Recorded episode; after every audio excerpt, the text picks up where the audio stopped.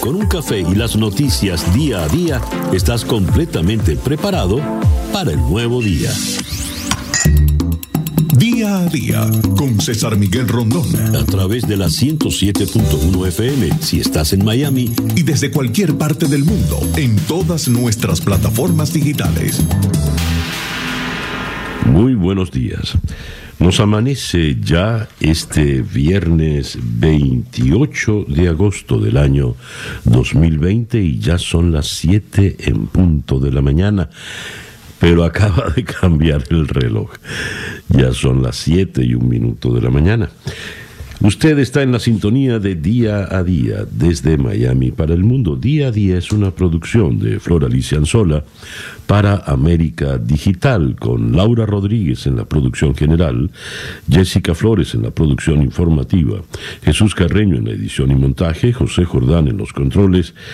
Eh, con las presentaciones musicales de Manuel Sáez y Moisés Levi, y ante el micrófono, quien tiene el gusto de hablarle, César Miguel Rondón.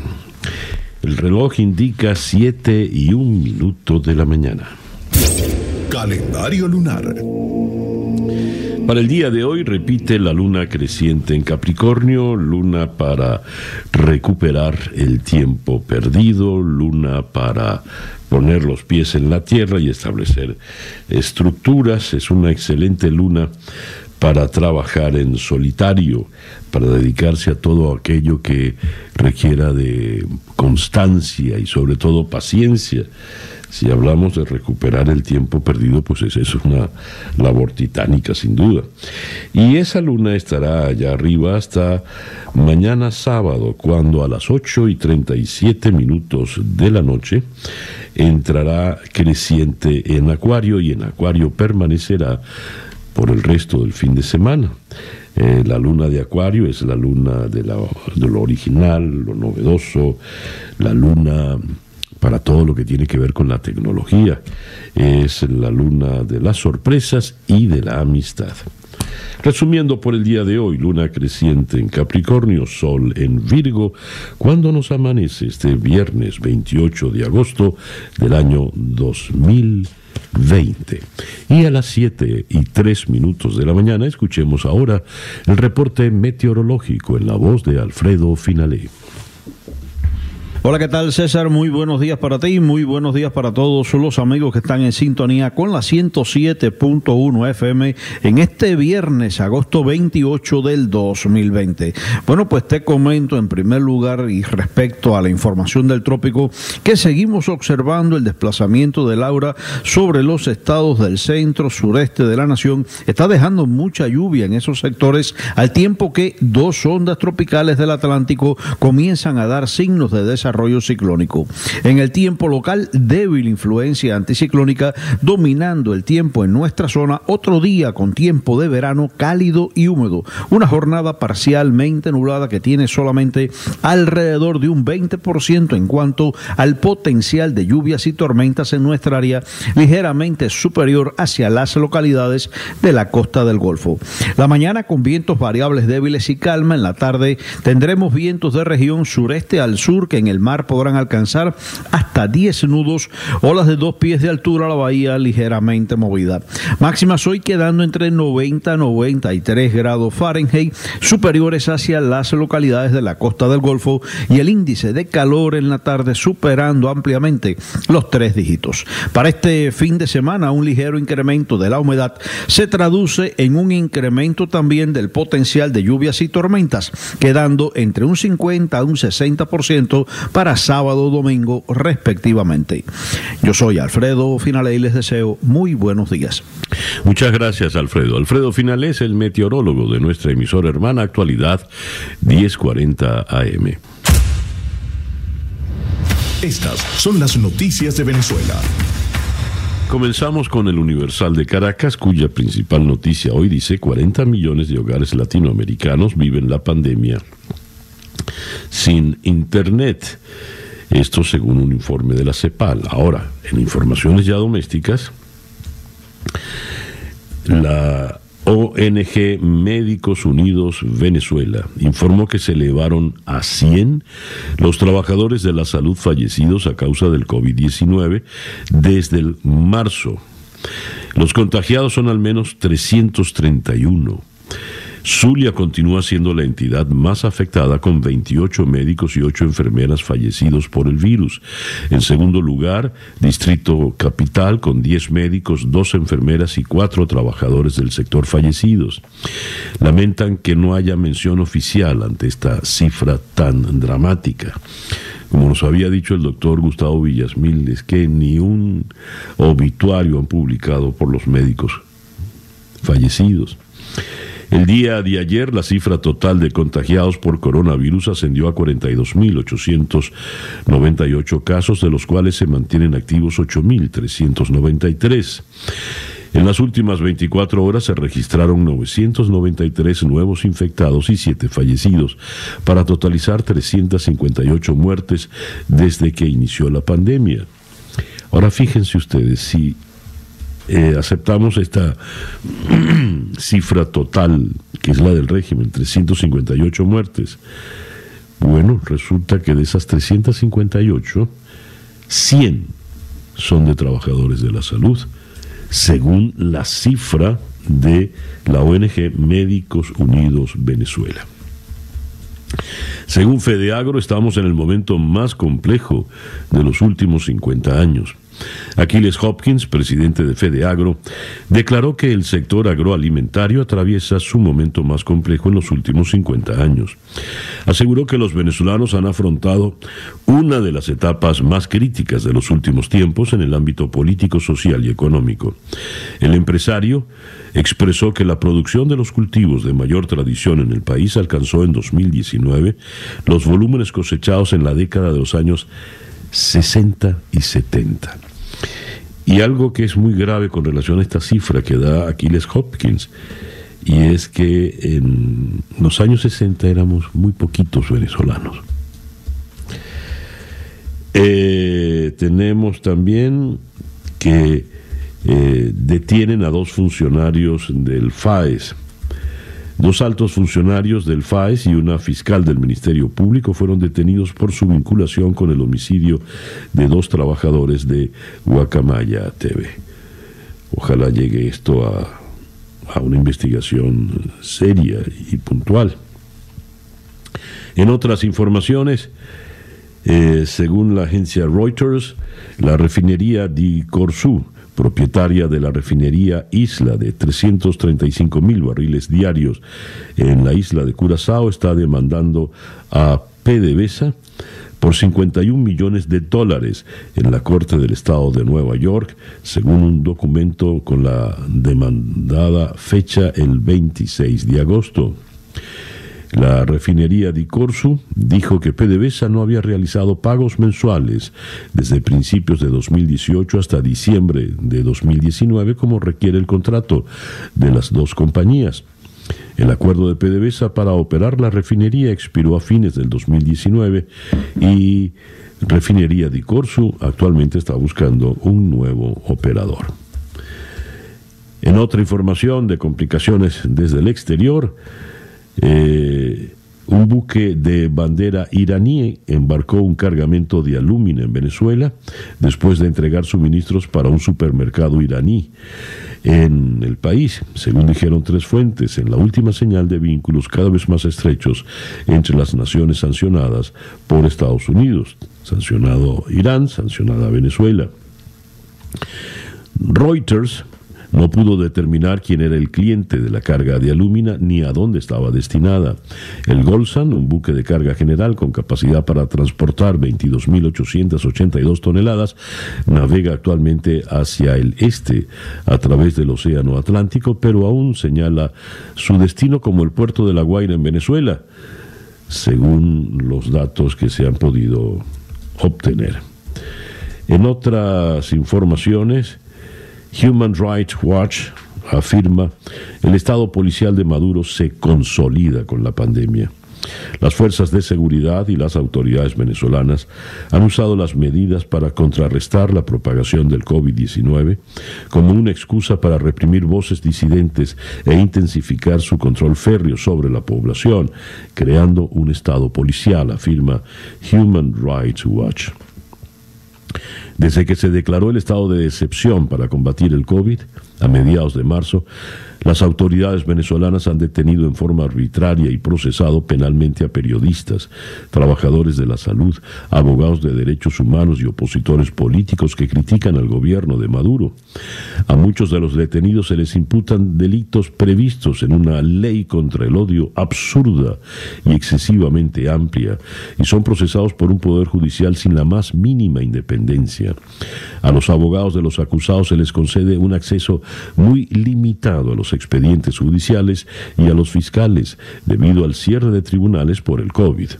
Algunos detenidos han sufrido abusos físicos que podrían constituir torturas. El estado de excepción ha hecho que las fuerzas de seguridad y los grupos armados partidarios del gobierno que ya cuentan con un récord deplorable de torturas y ejecuciones extrajudiciales, sientan que tienen la facultad de reprimir con mayor ferocidad a los venezolanos.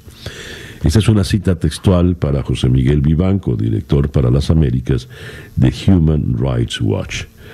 En la Venezuela de hoy no es posible siquiera compartir un mensaje privado vía WhatsApp en el cual se critique a los incondicionales de Maduro sin temor a convertirse en objeto de persecución penal. Este tema del informe de Human Rights Watch lo abordaremos en una de las entrevistas que tenemos previstas para el día de hoy. Y cerramos con esta información. La Guardia Costera de Estados Unidos incautó cerca de 13 toneladas de drogas en el Caribe. Según eh, la Guardia Costera, el tráfico aumentó en 50% debido al régimen de Maduro. Eh, en un principio se había difundido que la droga estaba relacionada al cártel de los soles, sin embargo, autoridades de Estados Unidos no confirmaron esa información en su comparecencia ante los medios de comunicación. 7 y 17 minutos de la mañana. Noticias de Latinoamérica. El bloque de países sudamericanos ProSur acordó que compartirá información y se coordinará para tratar de asegurar acceso a vacunas contra el coronavirus en momentos que la pandemia golpea con fuerza a la región y hay una carrera global por desarrollar una inmunización. El acuerdo fue anunciado por el canciller chileno Andrés Alamand tras una reunión virtual de presidentes y cancilleres del bloque presidido actualmente por Chile y que reúne también a Argentina, Brasil, Colombia, Paraguay, Perú, Ecuador y Guyana. La industria aérea pidió a los gobiernos de Latinoamérica y el Caribe que coordinen un proceso rápido para la reapertura del transporte, paralizado en la mayoría de los países de la región desde hace más de cinco meses debido a la pandemia por el COVID.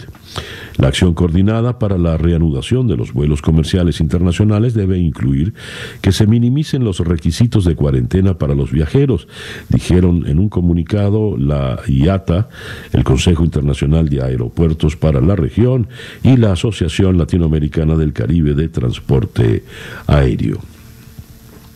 Colombia reactivó las actividades de entrenamiento y asesoría en operaciones contra el narcotráfico de una unidad especializada del ejército de Estados Unidos luego de que la mayoría del Senado asegurara que hubo control político y que no se trata de tránsito de tropas extranjeras, según informó el ministro de la Defensa y tenemos que la venta de combustibles cae en Argentina debido a la cuarentena por la pandemia.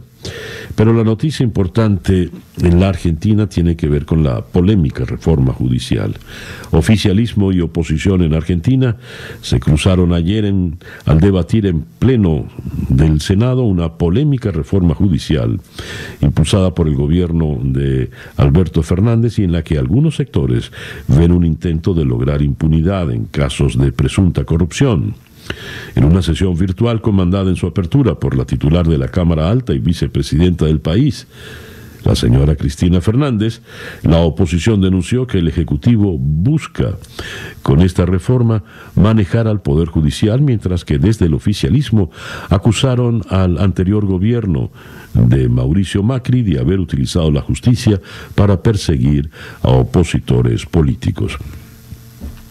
Brasil reporta 984 nuevas muertes por COVID, lo que lleva el total de fallecidos a 118.649, según datos eh, oficiales.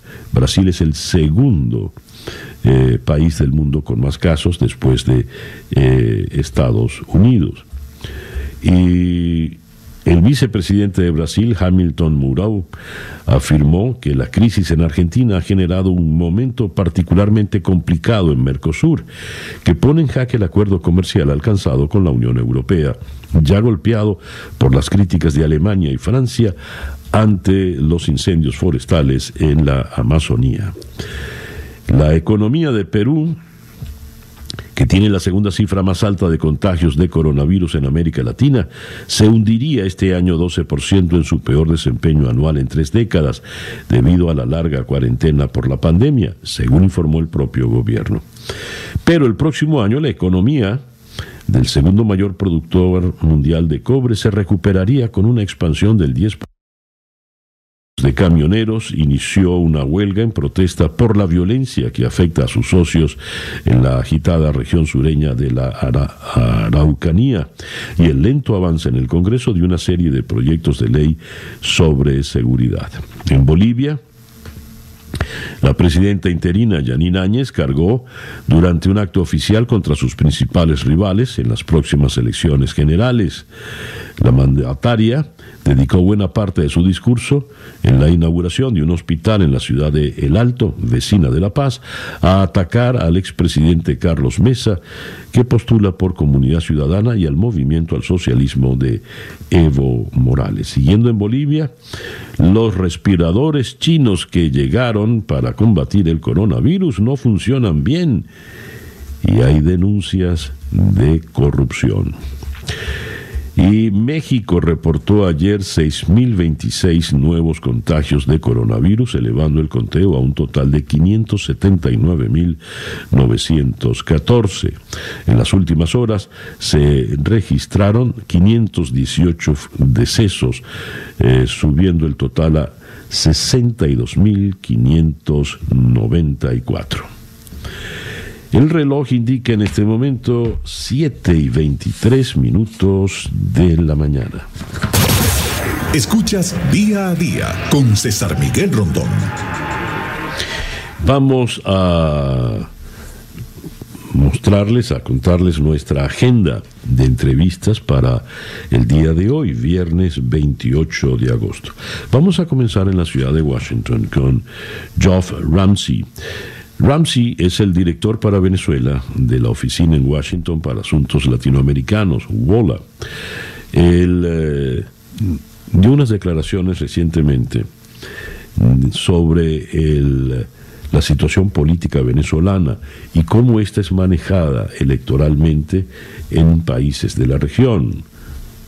Y citó casos como Trump, Bolsonaro, López Obrador, en fin será una conversación por demás interesante. Luego eh, vamos a conversar en la ciudad de Miami con el doctor Joseph Usinski.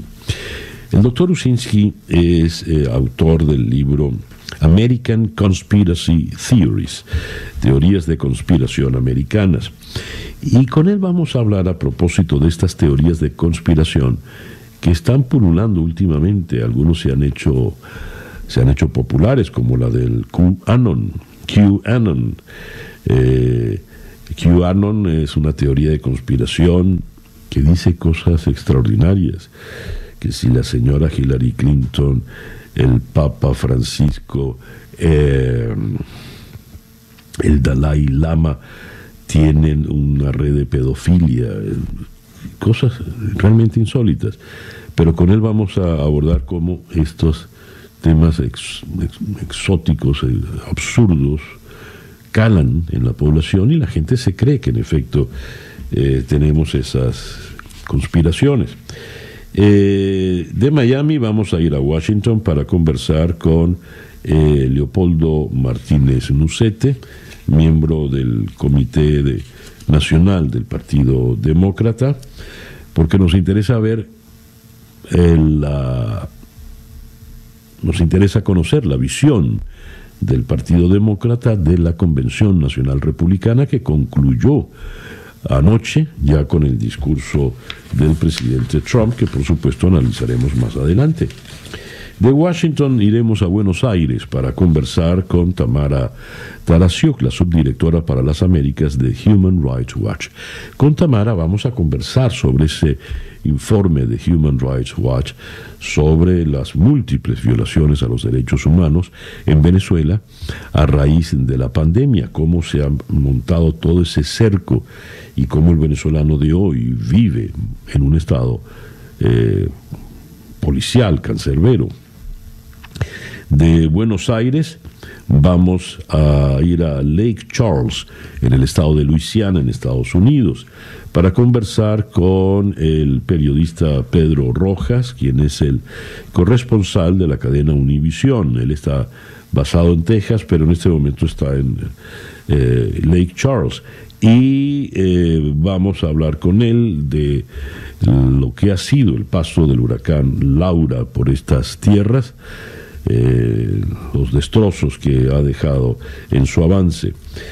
Eh, luego vamos a ir hasta la ciudad de Berna, en Suiza, donde vamos a conversar con Leandra Vías. Ella es, socióloga eh, de la Universidad de Oxford y con ella vamos a abordar esta, esta entrevista. Ella estaba originalmente en Minsk, pero eh, para el día de hoy la vamos a conversar en, Berna y es especialista en, lo que era la antigua Europa comunista y con ella vamos a analizar la situación de,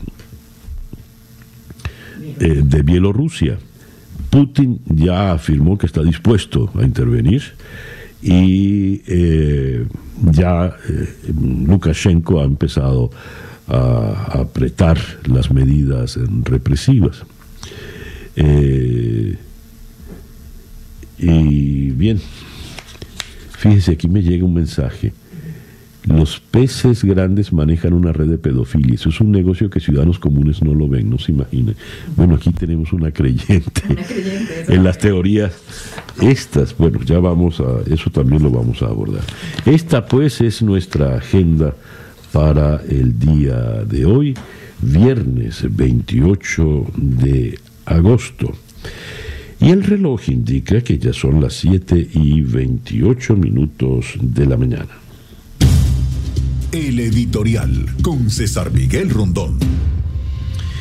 Quiero volver a las cifras de fallecidos por COVID en Venezuela.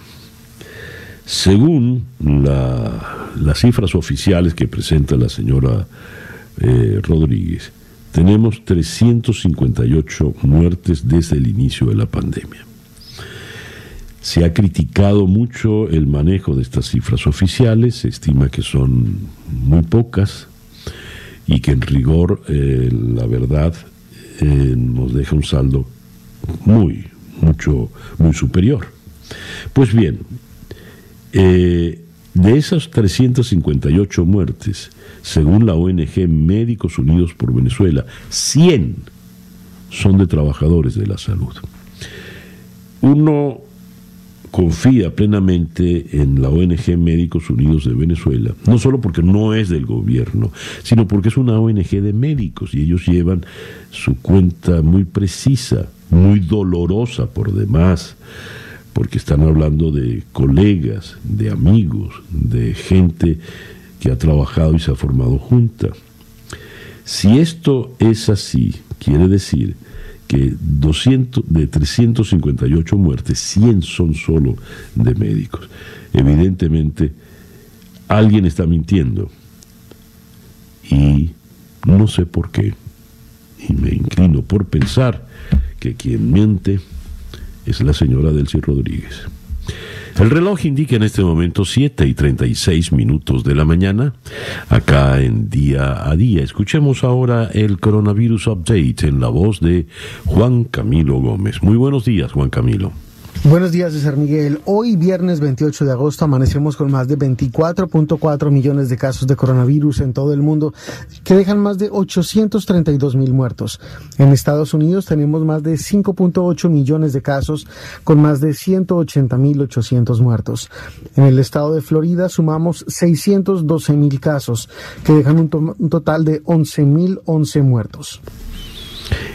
Gracias Juan Camilo. Juan Camilo Gómez es nuestro compañero en la emisora Hermana Actualidad 1040 AM.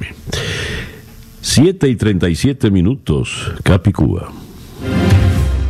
Las noticias de hoy en Estados Unidos. The New York Times a todo lo ancho de su primera página aceptando la nominación.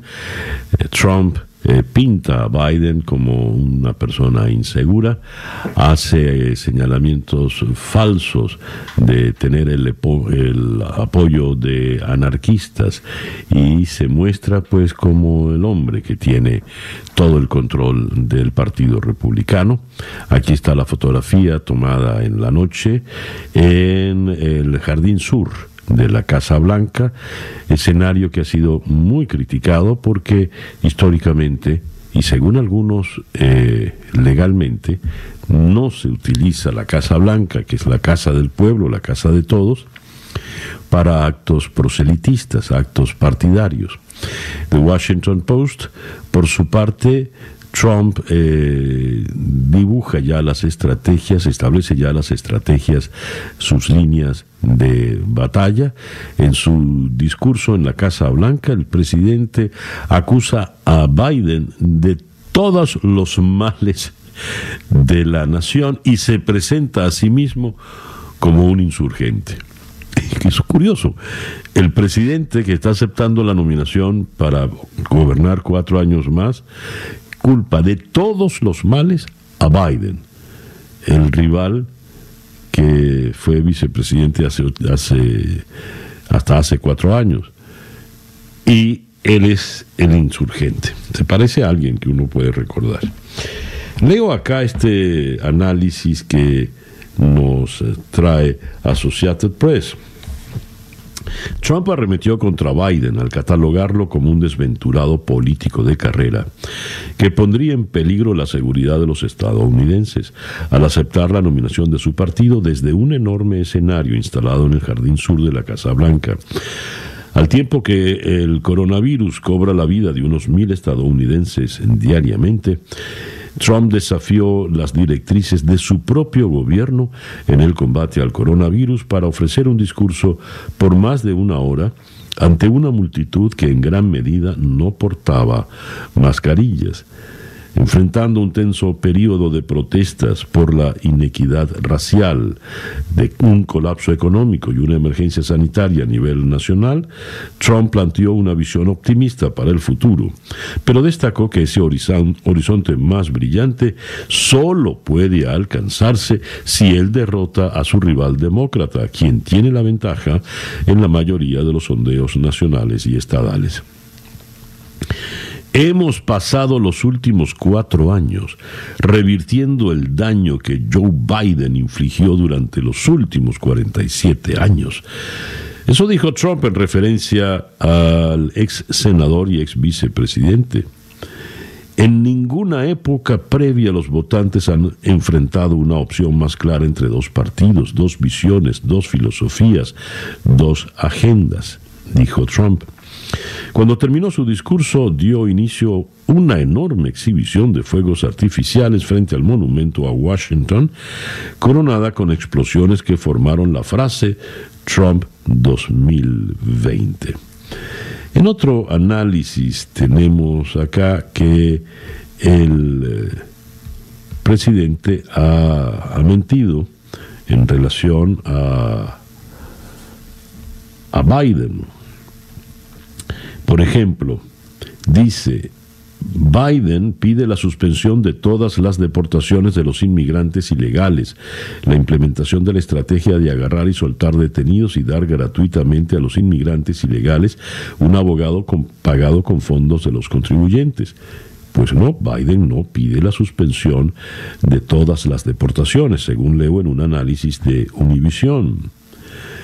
Biden iba a regalar tu dinero de cuidado médico a los inmigrantes ilegales.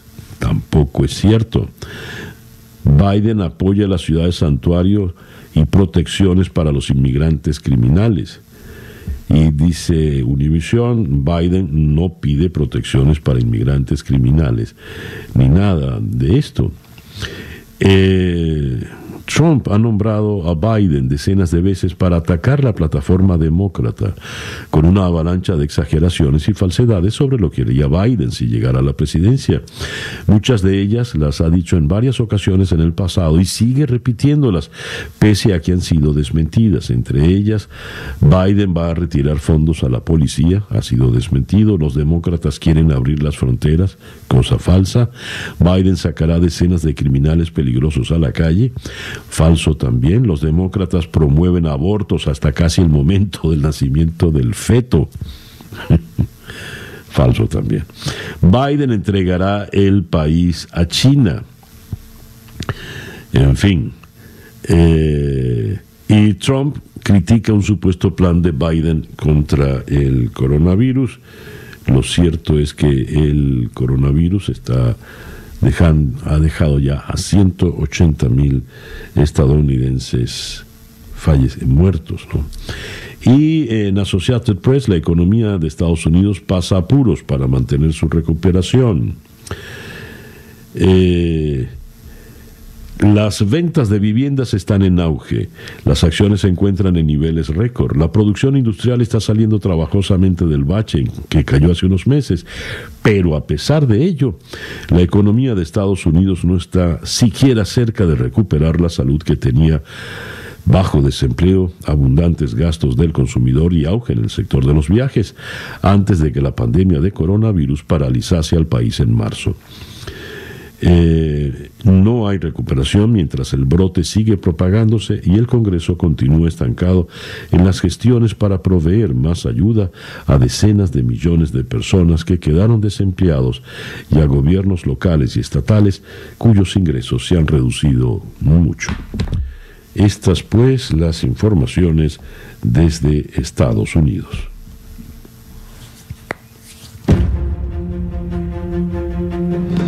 La información del mundo día a día.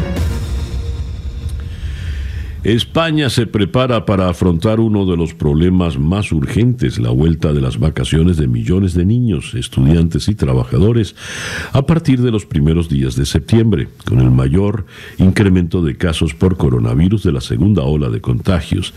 5.394 en siete días, 3.781 en las últimas 24 horas y Madrid a la cabeza de las regiones más afectadas.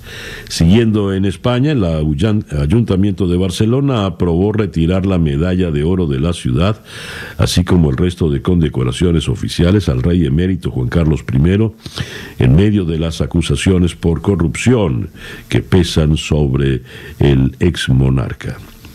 El gobierno de Francia espera vacunas contra el COVID para fines de este año o inicios del 2021. Las nuevas vacunas podrían estar disponibles desde fines de este año, según el ministro de Salud, Olivier Véran.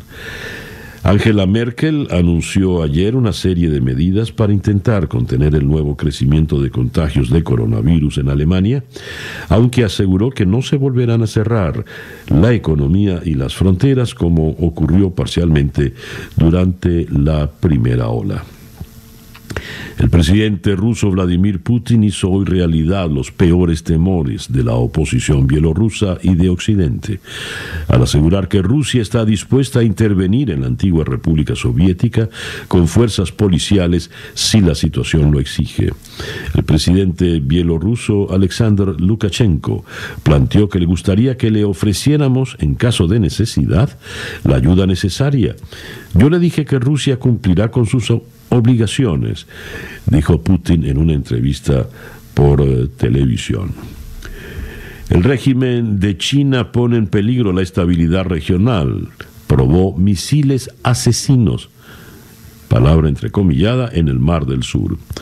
El régimen de China acrecentó la tensión en una de las zonas de más frágil estabilidad en el presente el Mar del Sur, Beijing decidió realizar el lanzamiento de misiles balísticos, uno de ellos categorizado como portador asesino, lo que generó preocupación entre los otros países que componen esta zona geográfica al sur del gigante. Las pruebas se realizaron el miércoles luego de que Washington anunciara sanciones contra 24 empresas chinas y ejecutivos de aquel país por violar normas internacionales en esa zona geográfica. Las amonestaciones fueron las primeras de este tipo contra el régimen comunista por su avance descontrolado en la vía fluvial estratégica compartida con otros países, pero que Beijing la toma como propia. Naciones Unidas considera que el alto al fuego en Libia puede llevar a una solución política. La enviada especial en funciones de Naciones Unidas para el conflicto libio, Stephanie Williams, consideró que el alto al fuego alcanzado el pasado viernes entre las partes rivales en Libia es una oportunidad para buscar una solución política inclusiva a la crisis en este país eh, magrebí. El premier japonés Shinzo Abe quizá deje su cargo porque se ha deteriorado eh, su salud, quizá no, ya dimitió porque su salud ha empeorado. Eh, no solo por el COVID. El primer ministro, el mandatario que más tiempo ha ejercido el cargo en Japón, dijo hoy que dimitía debido a su mala salud, poniendo fin a un periodo al frente de la tercera economía más grande del mundo, durante la cual trató de reactivar el crecimiento y reforzar sus defensas. La campaña electoral de Estados Unidos ha tenido mucho impacto entre venezolanos, no solamente los que viven en Estados Unidos, sino los que están en el país, en Venezuela.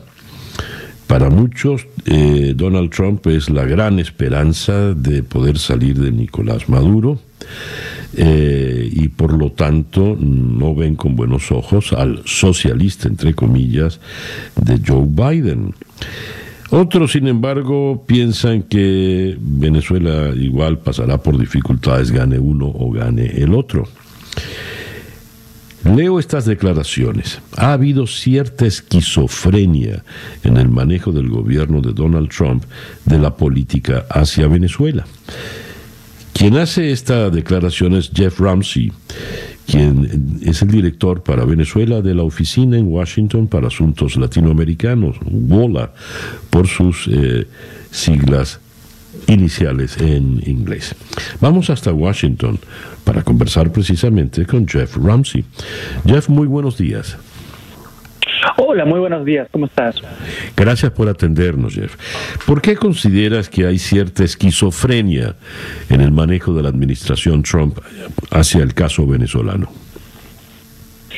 Eh, primero, creo que es porque si bien hay una parte de la base republicana en Florida que está a favor de la intervención militar en Venezuela, la, la mayoría de la base política de Trump especialmente en los estados rurales, se opone a que, Estados Unidos se involucre militarmente en otros países. Y eh, de ahí, o sea, de ahí creo que es importante recordar que eh, las guerras de, Irak y en Afganistán eh, dejó a muchas personas en, este país con un profundo escepticismo sobre la política exterior de Estados Unidos. Y, por eso tienden a enfatizar que Estados Unidos debería priorizar temas domésticos. De ahí el, el lema America First. Eh, así que yo creo que eh, la esquizofrenia de la administración Trump viene de eso. Si bien hay personas en la administración, como el representante especial Elliot Abrams, eh, que trabajan en el tema día a día y entienden que una transición democrática en Venezuela eh, va a ser complejo, eh, probablemente va a implicar pactos con por lo menos elementos del chavismo, al nivel político de la, de la, administración, Venezuela se ha convertido en más como una herramienta ideológica Ya. A ver, si gana el presidente Trump, ¿continuaría con la misma política hacia Venezuela o esta se tendría algún cambio? Eh, yo creo que podríamos esperar más de lo mismo, eh, es Mm. decir, un, un énfasis en retórica eh, dura, eh, pero con eh, pues unas políticas que reconocen eh, que, una transición se va a lograr eh, con, con una combinación de eh, presión internacional eh, eh, doméstico. No creo que haya interés real en una acción militar en, en- en Venezuela, ni por la administración Trump, ni por halcones políticos en ese sentido, como el, el senador Marco Rubio o el senador Rick Scott. Y si gana Biden, ¿qué podría esperar Venezuela? Bueno, eh, la administración Biden ha dejado claro que eh, van a seguir apoyando la, la- la causa de la democracia en Venezuela, pero probablemente van a ser un poco más flexibles en- en lo que lo que implica el uso de, de la presión para eh, métodos específicos. Yo creo que eh, eh, una administración Biden quizás podría flexibilizar eh, eh, las, las sanciones a cambio de eh, condiciones electorales, por ejemplo, eh, o por eh, algunos pasos más concretos. eh, más allá de insistir en que Maduro tiene que ir, a- eh, pues tienen que, que salir ahora. Lo cierto es que Maduro sigue mandando en el Palacio de Miraflores en Caracas y eh, las sanciones, eh, si bien han afectado la economía venezolana, al que más han afectado es al ciudadano común, que tiene que hacer largas colas para surtir gasolina, por citar solo el ejemplo del, del combustible. A Maduro, por lo visto, le asustaría y le preocuparía el, tema de la invasión militar, pero esa ya está definitivamente descartada. ¿Qué se puede hacer para que Maduro eh, se siente a negociar o acepte su salida? Eh, yo creo que hay que enfocarse más en, en, cómo aumentar la presión interna dentro del propio chavismo para lograr una transición. Eh, yo creo que hay que ofrecerle incentivos más concretos a actores claros del régimen. Eh, y en ese sentido, eh, creo que realmente fue un error gravísimo de Estados Unidos eh, buscar eh, acciones judiciales contra figuras de la cúpula del poder, como el ministro de Defensa, Vladimir Padrino, eh, y el, el, eh, el juez del Tribunal Supremo, Michael Moreno. Si bien esas personas tienen antecedentes bien conocidos. Eh, en varias otras ocasiones el gobierno de Estados Unidos ha apelado abiertamente y directamente a estos individuos para apoyar un quiebre. Así que ahora yo veo los incentivos de esas personas eh, mucho más reducidos. ¿Quién maneja realmente, quién tiene la última palabra en la administración Trump con relación a Venezuela? Porque muchos hablan de la influencia de Marco Rubio, a quien definiste como un, un halcón, incluso por encima de Elliot Abrams. Eh, en ese sentido, yo creo que hay tensiones entre la Casa Blanca, es decir, el, el, Consejo de Seguridad Nacional de la Casa Blanca y el Departamento de Estado. Ha, han habido divisiones casi, casi abiertas entre Elliot Abrams en el, en el Departamento de Estado que maneja el tema más diplomático, y Mauricio Claiborne Carrón en la Casa Blanca. Él es el encargado de asuntos latinoamericanos en, en el Consejo de Seguridad. Eh, y yo creo que de, de, de Claiborne Carrón eh, ha, ha, venido más... Eh, eh, cierto, cierta intransigencia de, de la administración eh, en, en, buscar flexibilidad. Mm, ya. Jeff, muchas gracias por atendernos en la mañana de hoy. Pues muchas gracias por recibirme. Jeff eh, Ramsey es el director para Venezuela de la Oficina para Asuntos Latinoamericanos en Washington, WOLA, por sus eh, siglas iniciales en, en, inglés.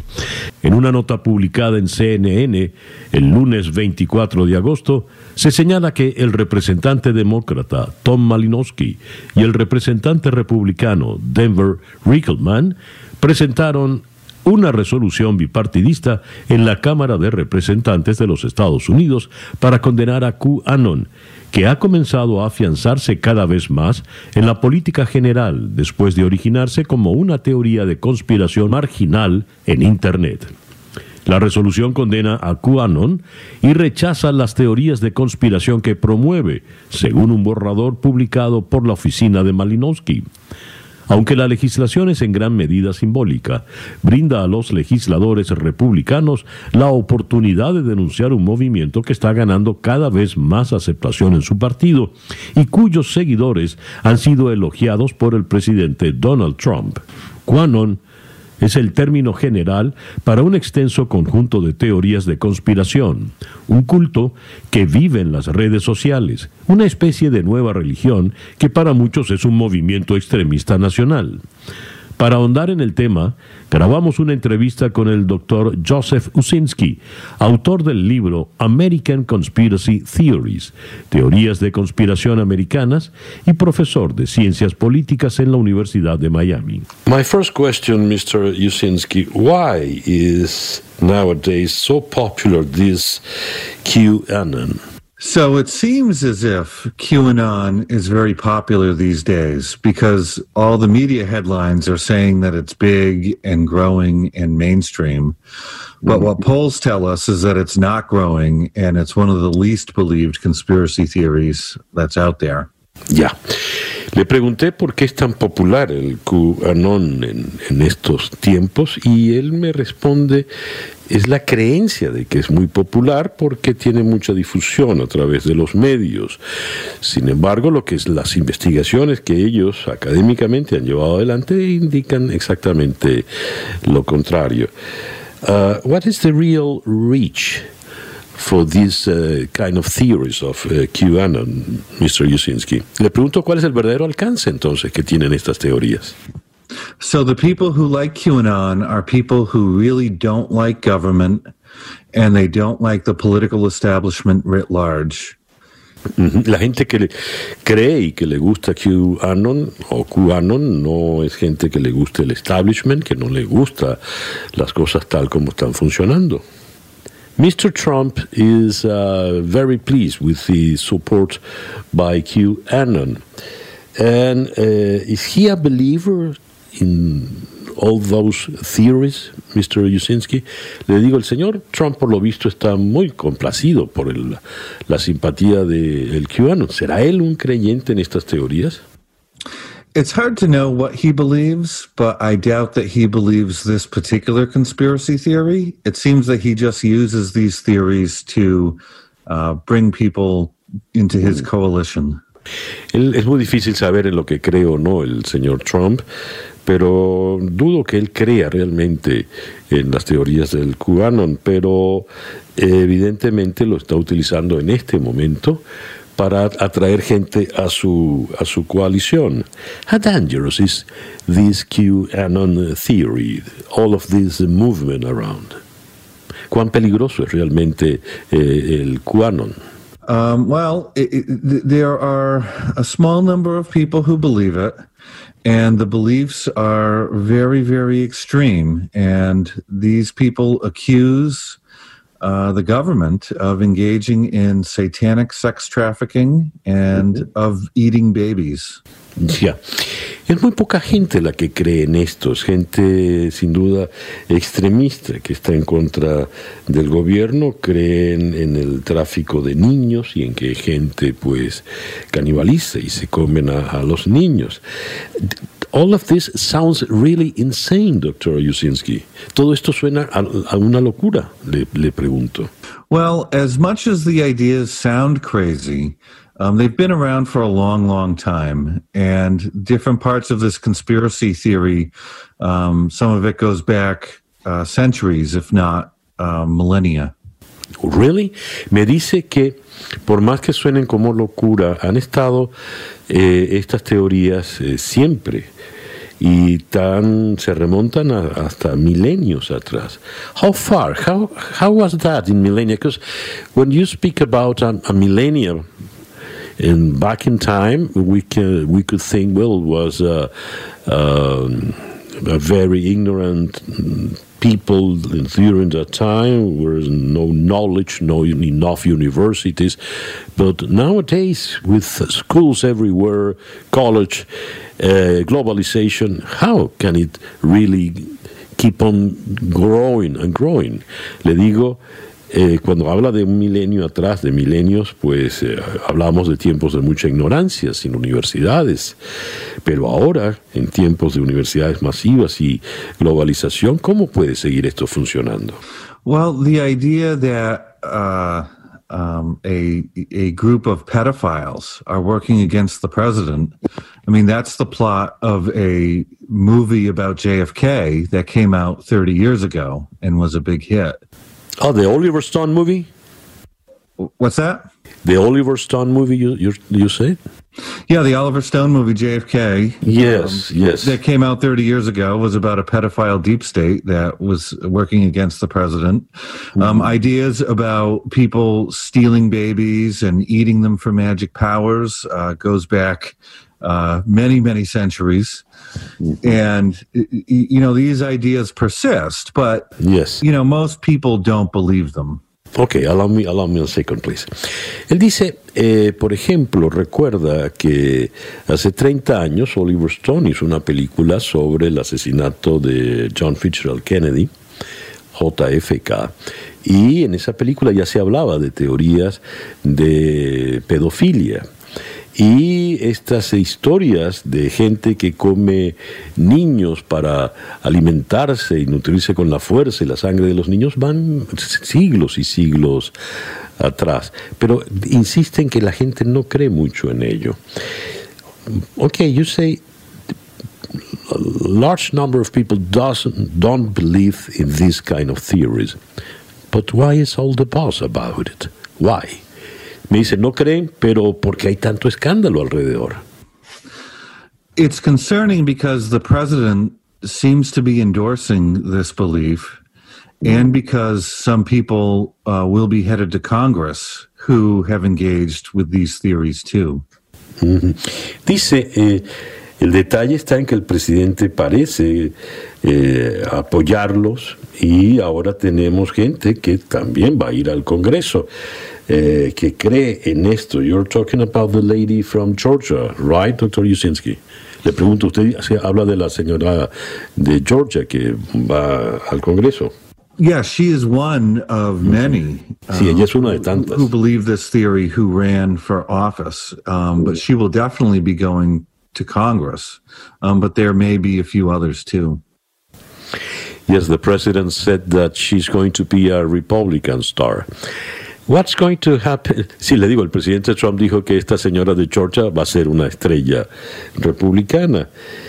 Eh, ¿Hasta dónde puede llegar esto? Uh, how far can these uh, these uh, lunatic theories can go on? Because, uh, for instance, uh, people, I can worry. I, I, I can't read the papers when seriously they are speaking about the QAnon.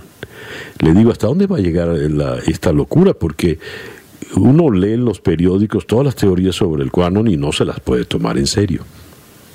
There's always a lot of strange beliefs floating around out there. So we've always had cults and conspiracy theories and people with fringe ideas. Um, so this is nothing new. Mm-hmm. What is new is that the president of the United States seems to be uh, playing with it. Dice, esto no es nada nuevo. Siempre ha habido gente que cree en extrañas eh, teorías y conspiraciones. Lo que es nuevo es que el presidente parece creer en, en todo esto. Mr. Yusinski, Dr. Yusinski, thank you very much for attending uh, our uh, call. Thank you very much. Thank you. Gracias al doctor Yusinski por habernos atendido en la mañana de hoy. Recuerdo, es el autor del libro Conspiracy Theories and the People Who Believe Them.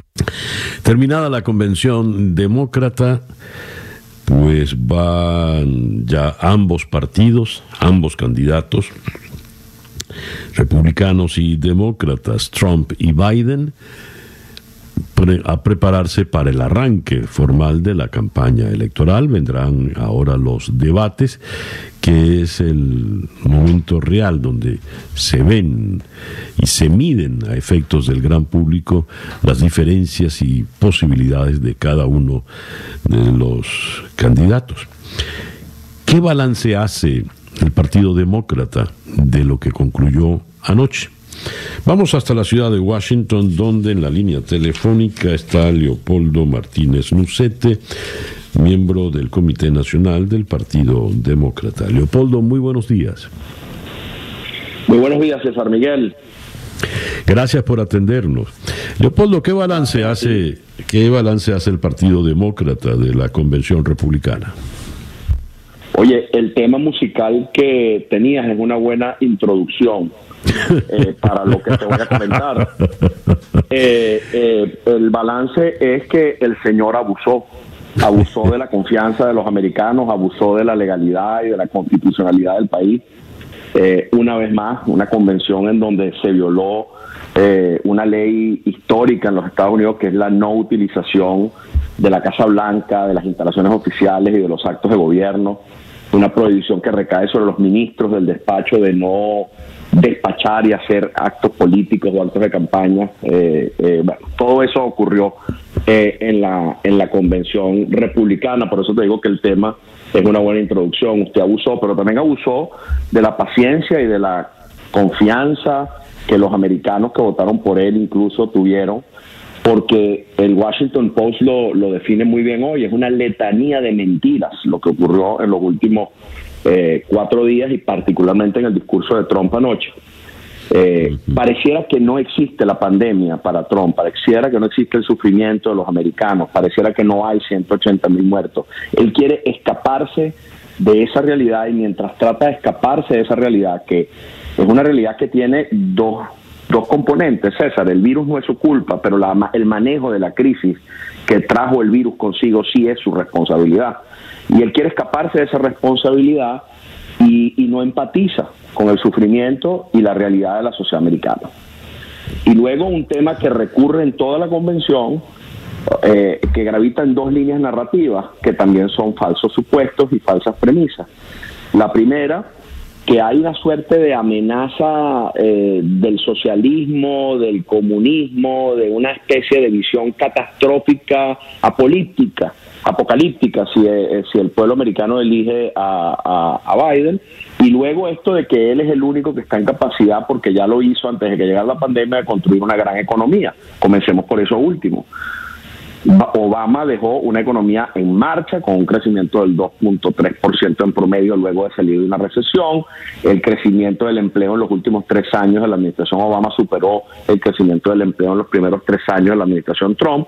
Obama redujo el déficit fiscal de los Estados Unidos de 8 o 10%, que incluso se, ubicó al, al, tope de, de, la, de, la, recesión eh, eh, que, que, inició en la, en la presidencia de Bush, al final de la presidencia de Bush, dejó el déficit fiscal en 2.8%. Trump duplicó el déficit fiscal, el déficit comercial no se ha reducido, ha crecido, las tensiones comerciales que creó su política comercial dejaron en bancarrota a los granjeros de Wisconsin y de muchas partes de los Estados Unidos, las promesas de empleo americano no ocurrieron, o sea, y, y después llegó la pandemia, una economía que estaba bien comenzaba a debilitarse con él, y de pronto llegó la pandemia y la manejó muy mal, al punto que al mes de junio todavía el 50% de los pequeños negocios, propiedad de hispanos y de afroamericanos, no habían recibido el crédito para proteger sus nóminas, lo cual disparó el desempleo nuevamente a niveles del 11%, afectó fundamentalmente a las comunidades más vulnerables y ha creado una situación que francamente el presidente no termina de empatizar con ella, no pudo expresar ni siquiera una línea de dolor, de acompañamiento o una propuesta diferente a la que ha ensayado en estos últimos meses frente a, la debacle económica que vive el país. Por el contrario, nos empuja con su discurso a desconocer lo que los científicos, los cientistas dicen sobre cómo manejarnos frente al riesgo de la pandemia, lo cual puede profundizar aún más la crisis económica. A ver, eh, interesante tu, tu observación, pero quiero llamar tu atención sobre lo siguiente. El presidente Trump, mentiras o no mentiras, verdades o no, eh, se dirige a un público que le cree a pie juntillas. Un público eh, como la pareja esta McCloskey de San Luis, Missouri, que eh, están convencidos de que los gobernantes demócratas ya no protegen a los buenos ciudadanos honestos, sino a los criminales en contra de los buenos ciudadanos honestos, que evidentemente son ellos.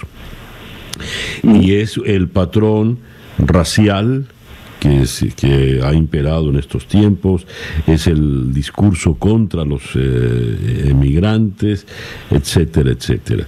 A ver, es decir, eso en el tema de la salud, Biden le va a quitar los recursos de salud que tú pagas como contribuyente para dárselo a migrantes criminales, porque vuelve a calificar a los migrantes casi en su totalidad de criminales. Muy bien, pero ese tipo de discurso lo llevó a él a la presidencia y está apostando a que afincándolo, afianzándolo aún más, de nuevo le va a consolidar allí en la Casa Blanca. Esa apuesta es correcta, se corresponde con la realidad que ustedes evidentemente están midiendo? A ver, César, estoy totalmente de acuerdo contigo en que Trump tiene una base eh, eh, frente a la cual él es una especie de, figura de teflón, ¿no? La, la, realidad no lo, no lo afecta, nada, nada, nada, nada le queda, es una base del 35% del electorado americano, 32% del electorado, del electorado americano, se expande un poco con sectores muy conservadores, muy, muy conservadores entre el Partido Republicano, y, y él lo dijo alguna vez, o sea, esto que tú señalas eh, es tan cierto que, él, no, él, no, él no ha engañado al país. Él ha dicho, yo puedo matar a alguien, recuerda que lo dijo, yo puedo matar a alguien en la Quinta Avenida en pleno público y la gente va a creer mi versión. Eh, eh, ese es Donald Trump. ahora bien, ¿por qué ganó en el 2016? Porque había una tercera y una cuarta candidatura. Una tercera y una cuarta candidatura que en tres estados clave eh, Pensilvania, Wisconsin y Michigan, capturó un 4 o 5% del electorado que no sintonizó, electorado de inclinación demócrata o independientes con inclinación demócrata o jóvenes que no sintonizó por alguna razón con la candidatura de Hillary Clinton y una parte del electorado demócrata que se quedó en casa por una variedad de razones. Ese 5% de gente que en esos tres estados no votó por la fórmula demócrata a pesar de estar en contra de Trump, era suficiente para derrotar a Trump. Eh, eh, Hillary perdió en esos tres estados por menos del 0.5%, es decir, que esa operación no está necesariamente a disposición de Trump. Ese golpe de suerte no está necesariamente a disposición de Trump en este momento. Porque, entre otras cosas, la coalición que ha armado Joe Biden es muy amplia, a diferencia de esta convención que, como tú dices, le habla a esa base y quiere solo movilizar a esa base. La coalición de Biden es tan amplia que va desde Bernie Sanders hasta Colin Powell y John Kasich, Jeff Flake, ex, dos, más de dos exgobernadores republicanos de gran prestigio, incluyendo a Kasich, que es el más popular de los republicanos en el estado de Ohio, un estado que no ganamos desde que Barack Obama eh, fue presidente y que no ganamos siempre porque es nuestro estado de comportamiento pendular. Y el gobernador el exgobernador o la figura republicana de, una de las de mayor popularidad en el estado no solamente está haciendo abiertamente campaña eh, eh, por Biden sino que habló en la convención demócrata y le habló a los republicanos de la convención demócrata básicamente diciéndoles que para recuperar el partido de Abraham Lincoln y recuperar el centro de la política en los Estados Unidos y crear el, piso común para abordar la magnitud de la crisis, se necesita un hombre como Joe Biden. Entonces, tienes a un candidato que su marca política, por más que Trump insiste y los republicanos insisten en mentir para, para, para presentarlo como lo que no es, es un hombre que siempre ha estado, esa es su marca política, en el centro de la vida política, en, el, en, el, en, el, en, ese espacio donde se generan los grandes entendimientos. Eh, y, y derrotó precisamente en la primaria del partido a los sectores que querían alejarse de ese centro político frente a las circunstancias que está viviendo el país. Entonces, eh, esta coalición es muy distinta y, y, luego está el factor de que ese discurso disruptivo del 2016 hoy se contrasta con el récord de la presidencia. O sea, ya, ya para Trump va a ser difícil tener el mismo impacto sobre todos los electores de los Estados Unidos que pudieron haber votado por él después de tres años y medio, cuatro años de presidencia. Esta es la primera vez que un presidente en ejercicio, en lugar de mostrar su gestión como argumento para la reelección, convierte su discurso en un ataque al oponente. 41 veces nombró a, Biden en ataques directos basados en mentiras inscritas en esa narrativa que te estoy comentando. A, eh, eh, eh, nombró Trump a Biden anoche. Biden pudo presentar el contraste con Trump sin nombrarlo una vez en el discurso.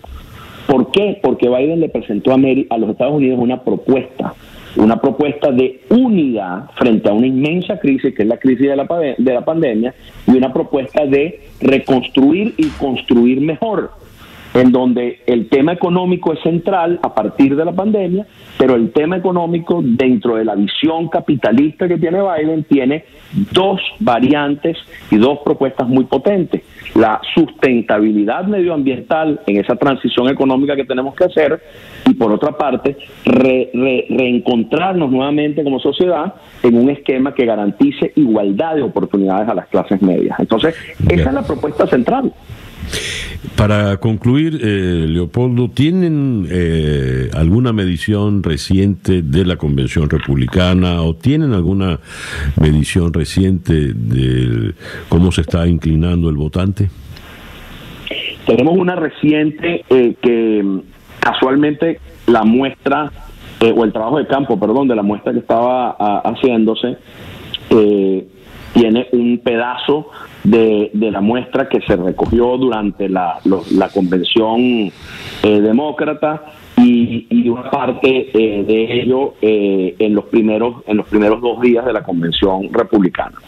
Y, y hay una encuesta previa a esa en donde por primera vez en todos los temas que son prioridad para los americanos, incluido el tema económico, Joe Biden está en mejor posición que, que, Donald Trump. La de Pack básicamente dice que en todos los temas, manejo de la crisis de salud pública, manejo de las tensiones raciales, manejo del problema de seguridad ciudadana, eh, eh, eh, en todos estos temas, Biden supera a Trump por dos dígitos en cuanto a la, a la apreciación que tienen los americanos de su capacidad para manejar la crisis. Y en el económico, que era donde Trump mantenía mayor fortaleza, ya Biden tiene un 51% de respaldo con respecto a un 44% de Trump con, en cuanto a quién es más capaz de manejar la crisis económica. O sea que a Trump se le, se le está poniendo el mundo pequeño y solo cuenta con su base, esa base que como tú me decías, se mueve porque le cree y le cree lo que él dice y por eso su estrategia y con esto termino y es algo muy importante porque es medular para el futuro de la democracia en los Estados Unidos. Su estrategia es la supresión de electores y crear una crisis de confianza en el sistema electoral americano a través del cuestionamiento al voto por correo y a través de una serie de medidas que buscan precisamente esto de evitar que los votos que no vienen a favor de él se expresen o que de expresarse él pueda ir a una batalla contra el sistema electoral para tratar de, yo no creo que, que, de ganar, pero al menos de, de, crear una disrupción institucional, porque Trump en el fondo, eh, eh, eh, César Miguel y quienes me escuchan, es un hombre a quien le importa muy poco la democracia. Para él todo esto es él y lo que él está intentando hacer desde el poder, que es una, una, una visión eh, cleptocrática del poder. Es un hombre que quiere sencillamente el poder por el poder. Bueno, veremos qué ocurre. ¿eh? Eh, Leopoldo, muchas gracias por atendernos en esta mañana. A ti siempre, César. Leopoldo Martínez Nucete, eh, desde Washington, es miembro del Comité Nacional del Partido Demócrata. Bueno, cosas muy fuertes, muy, muy duras. Veremos de verdad qué ocurre, ¿no? Porque ahora es que arranca la campaña electoral y son dos candidatos muy, muy distintos. Uno maneja extraordinariamente bien el espectáculo, el show, con una personalidad avasallante, el otro más bien luce tímido o apocado. Pero ahora es cuando tienen que enfrentarse ambos no precisamente en un ring, pero en algo muy parecido, en debates. 8 y 35 minutos de la mañana caen día a día desde Miami para el mundo y de la ciudad de Miami bajamos ahora en la geografía hasta la ciudad de Buenos Aires, donde en la línea telefónica está Tamara Tarasiuk, la subdirectora para las Américas de Human Rights Watch. Tamara, muy buenos días, gracias por atendernos. Buenos días, César, ¿cómo estás? Tamara, han presentado ustedes en Human Rights Watch un informe muy, muy fuerte sobre el estado policial en Venezuela, bajo el régimen de Maduro, que avanza eh, con plena impunidad en el cuadro, en el contexto del COVID-19 detenciones arbitrarias, persecución de críticos y abusos contra eh, los detenidos. En una cita de José Miguel Vivanco, el estado de excepción ha hecho que las fuerzas de seguridad y los grupos armados partidarios del gobierno, que ya cuentan con un récord deplorable de torturas y ejecuciones extrajudiciales, sientan que tienen la facultad de reprimir con mayor ferocidad a los venezolanos. ¿Qué ha ocurrido con estas medidas que ha implementado el régimen de Maduro y por qué la represión se ha agravado de manera tan, tan terrible, Tamara? César, lo que pasa en Venezuela es que el coronavirus ha sido un gran pretexto para que el régimen haga lo que mejor sabe hacer, que es reprimir. La verdad es que eh, lo que hemos documentado en el último tiempo es que han aumentado las detenciones arbitrarias en comparación con meses anteriores a que se declarara el estado de alarma, como se llama en Venezuela, o de excepción. Y lo que pasa es que medidas que son perfectamente razonables para combatir una pandemia en cualquier lugar del mundo, en un país como Venezuela, donde lo que hay son fuerzas de seguridad totalmente abusivas, eh, que actúan mano a mano con colectivos armados, y con total impunidad y que tienen un récord de abusos, de ejecuciones, de detenciones, de torturas, eh, la consecuencia de todo este de esta, combinación es lo que estamos viendo, es un, un avance de este estado policial que quisiera resaltar que no se trata de actos aislados de agentes insubordinados, sino que es parte del mismo patrón de abusos sistemáticos que venimos viendo desde hace un tiempo en Venezuela y que hoy se profundizan usando la pandemia como excusa. Tamara, eh, me llama mucho la atención y preocupa el tema de la tortura. Una cosa es detener a alguien eh, ilegalmente, pero solo detenerlo, y otra es detenerlo y torturarlo. ¿Por qué la tortura eh, ha crecido con el régimen? La tortura viene eh, creciendo en el último tiempo eh, porque pueden, porque lo hacen con total impunidad para eh, sancionar y para tratar de conseguir información de los detenidos. Esto no es nuevo y tampoco lo decimos solo nosotros. En el último informe de la alta comisionada Bachelet dijo que el, los casos que ellos habían documentado, los que están documentados, son solamente el una parte y que la realidad es un número significativamente mayor y los casos que, que han sido documentados incluyen golpizas, eh, asfixias con bolsas de plástico, simulacros de ahogamiento, descargas eléctricas en los párpados, en los genitales. Estamos hablando de las técnicas más brutales de tortura. Estos casos no empezaron con la pandemia, pero en este contexto todo vale y la verdad es que todos hemos puesto mucha atención en la emergencia humanitaria en Venezuela y es importante que así sea porque es una situación eh, que merece la atención internacional, pero lo que pasa es que en este contexto de pandemia global es de lo único que se habla y mientras tanto esta otra crisis de la represión y la arremetida violenta contra opositores pasa desapercibida y también es un enorme problema en Venezuela. Las principales víctimas, eh, han, hablado ustedes de, activistas políticos, pero eh, también estás hablando de, del crítico común, normal, médicos que de repente opinan en, una, en un chat de, de WhatsApp, o por supuesto los periodistas que siempre son un blanco para este régimen.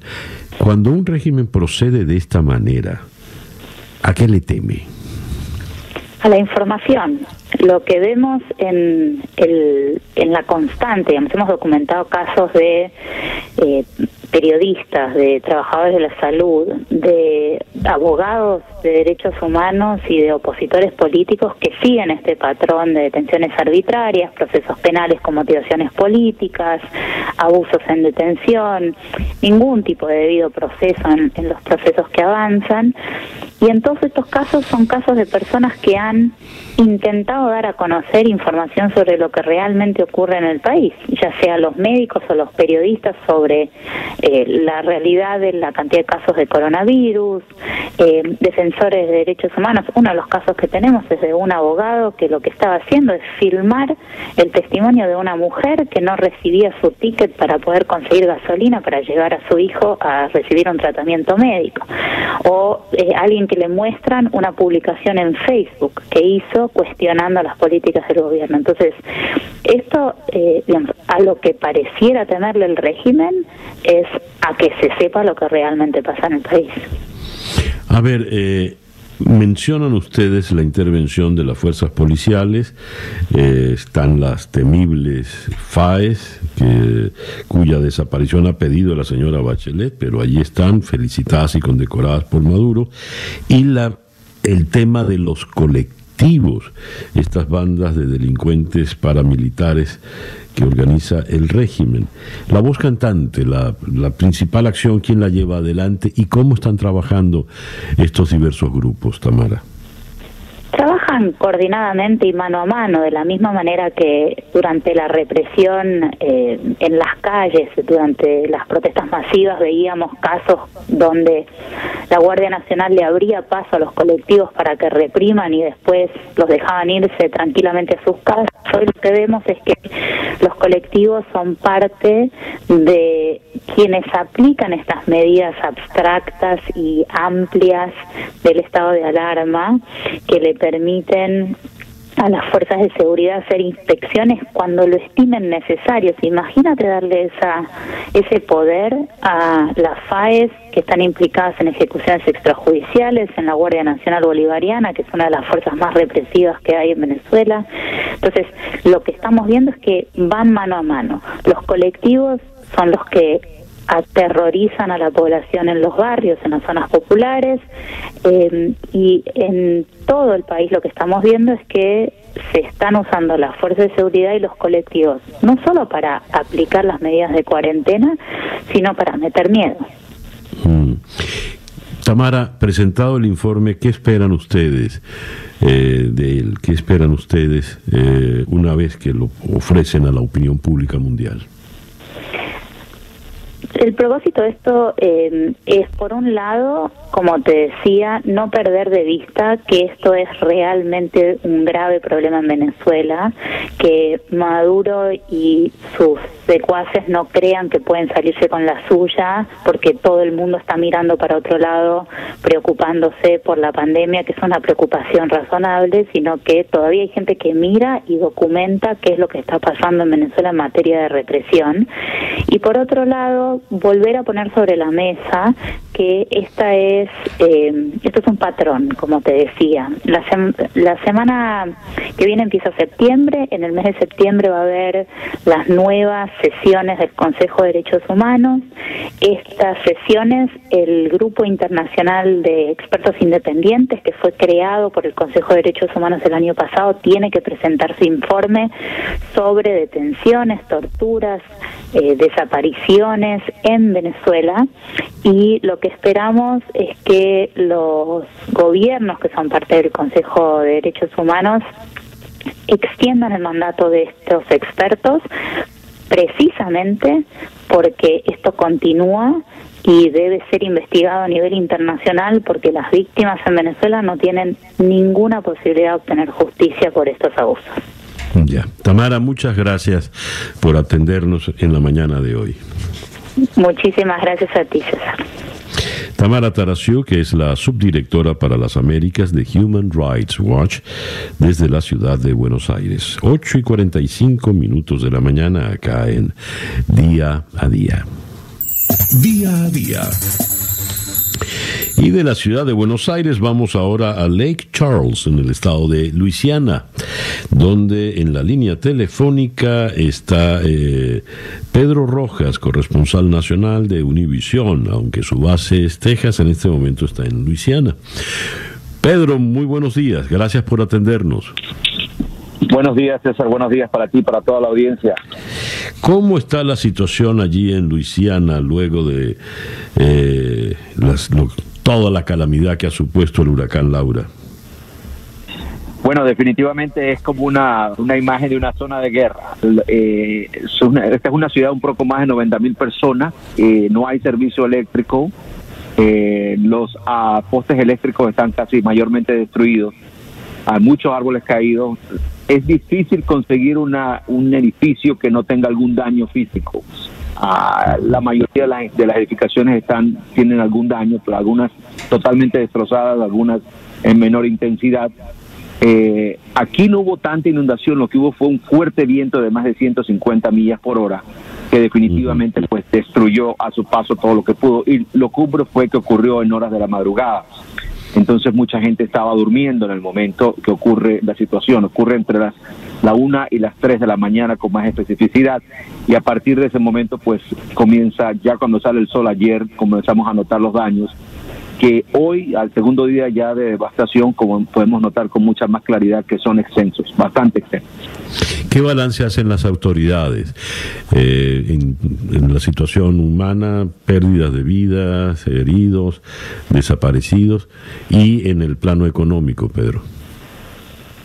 hasta ahora se han contabilizado seis muertes entre los dos estados, entre Texas y Luisiana. Recordemos que el, el área del sureste de Texas, frontera con Luisiana, también fue impactada daños son multimillonarios. Eh, yo me atrevo a decir que la recuperación de Lake Charles va a tomar unos cuantos meses, no va a ser rápida, sobre todo porque hay mucha estructura privada de, personas, de residentes, y eso va a tomar más tiempo, hay que lidiar con seguros o recursos propios, etcétera. y el impacto definitivamente es un impacto muy grande. Esta es una zona petrolera, César, es una zona de varias plantas químicas de canales de navegación que están conectados directamente al Golfo de México, tanto del lado de Texas como del lado de Luisiana. Entonces, algunas plantas continúan operando. De hecho, ayer hubo un incendio en una planta aquí en la que provocó una orden de quedarse en casa. Había temor de que había contaminación en el aire, causado también por la misma tormenta de alguna manera u otra. entonces, la actividad económica va a recomenzar poco a poco, va a ser lento pero definitivamente lo que es la actividad regular, el comercio interno, el comercio doméstico de la ciudad va a tomar mucho más tiempo. Ya. Pedro, muchísimas gracias pues por atendernos en la mañana de hoy, gracias por darnos esta, este reporte. Feliz día para todos, siempre la Pedro Rojas es el corresponsal nacional de la cadena Univision desde Lake Charles en Luisiana. 8 y 49 minutos de la mañana. Sintonizas día a día con César Miguel Rondón. Y de la ciudad de Lake Charles cruzamos el océano y nos vamos ahora a la ciudad de Berna, en Suiza, donde en la línea telefónica está la doctora Lendra Vías, eh, espero pronunciar bien su nombre. Ella es eh, politóloga de la Universidad de Oxford, especializada en lo que era la vieja Europa comunista, la que estaba eh, detrás de la cortina de hierro, como la llamaba eh, Churchill, y con ella queremos hablar de el caso bielorruso. Eh, good morning, uh, Leandra. Thank you very much for attending our call. Thank you so much for having me. Leandra, uh, I hope that's a, a nice, a good pronunciation of your name. That is perfect. Oh, thank you. Le preguntaba si estaba diciendo bien su nombre, ¿no? Leandra, uh, Mr. Putin said that he is ready to send uh, police forces to Belarusia. Uh, how uh, dangerous is this? What does he mean by police forces? Eh, le pregunto que el señor Putin dice que está listo para mandar fuerzas policiales a Bielorrusia. ¿Y qué quiere decir con fuerzas policiales? Please. Yeah, thank you. I think it's exactly right the way you're phrasing the question by asking what does he actually mean. And I think for that, two things are really key for the listeners to know. Um, Belarus, can you hear me? Ah, yes. Eh, Allow me a second to translate, please. Ella dice, la manera como he formulado la pregunta es la correcta, porque hay que preguntarse qué quiere decir con fuerzas policiales. Please, Leandra. So these two things are that Belarus and Russia are part of a union state, at least on paper, since 1999. Belarus is also part of the Collective Security Treaty of 1992.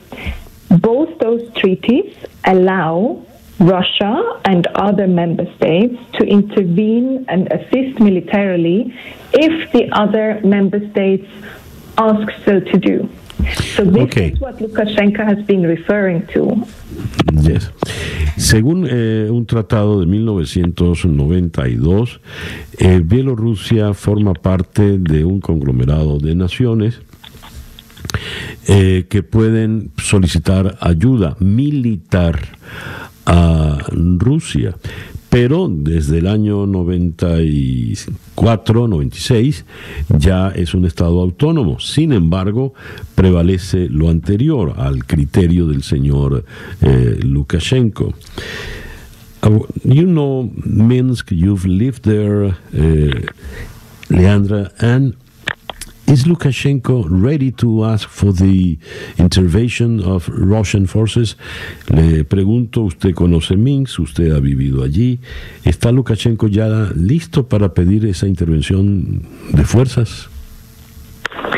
So this is precisely what he's been playing with ever since the popular um, demonstrations have happened after the elections. But it also shows how desperate he is, because actually we need to be aware that Lukashenko and Putin and the two countries have not had the best relationships, right? So he even accused Putin before the elections to manipulate those protests. So this is quite ironic that now all of a sudden he seeks help from Russia.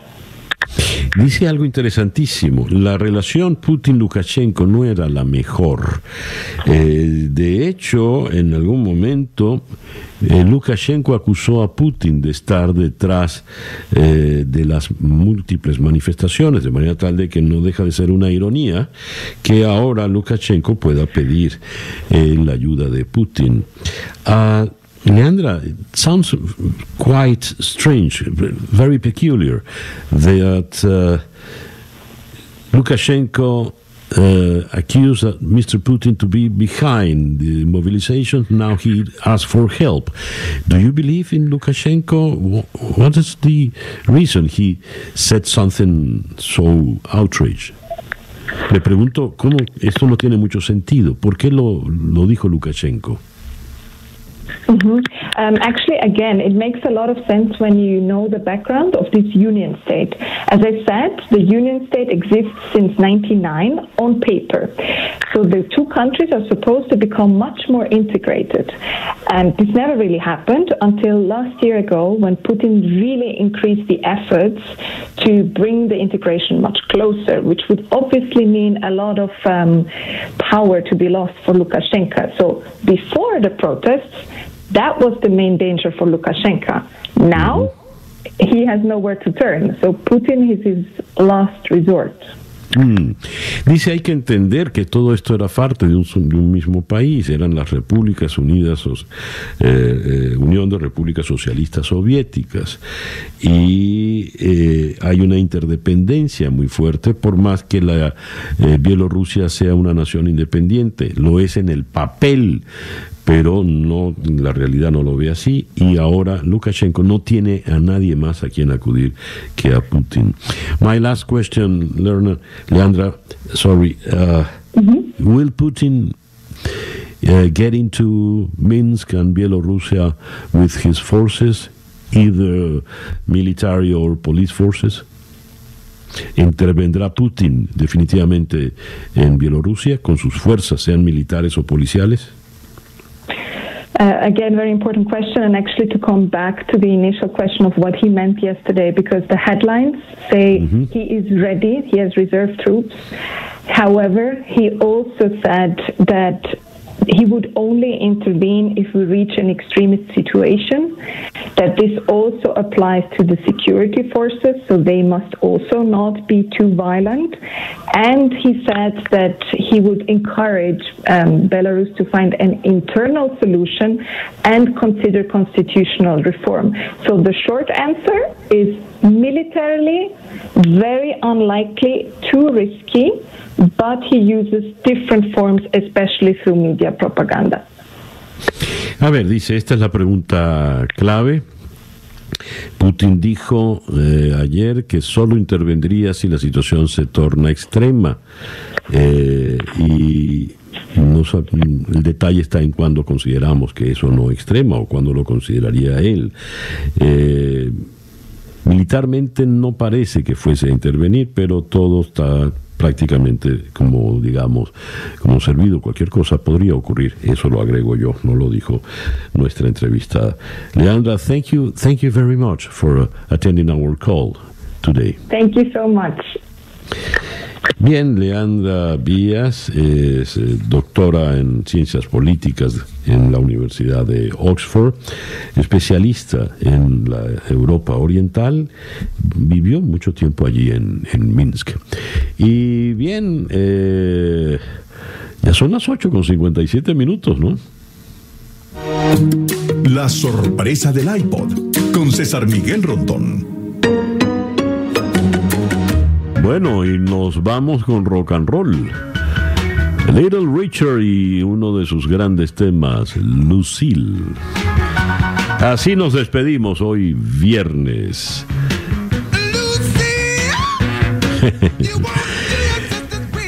Día a día desde Miami para el mundo es una producción de Flor Alicia Anzola para América Digital con Laura Rodríguez en la producción general, Jessica Flores en la producción informativa, Jesús Carreño en la edición y montaje y ante el eh, José Jordán en los controles y ante el micrófono quien tuvo el gusto de hablarles, César Miguel Rondón. Gracias pues por permitirnos estar allí, tengan todos el mejor día posible y un buen, buen y reparador fin de semana y a las 8.58 Capicúa Barbarita para variar. ¡Pitos!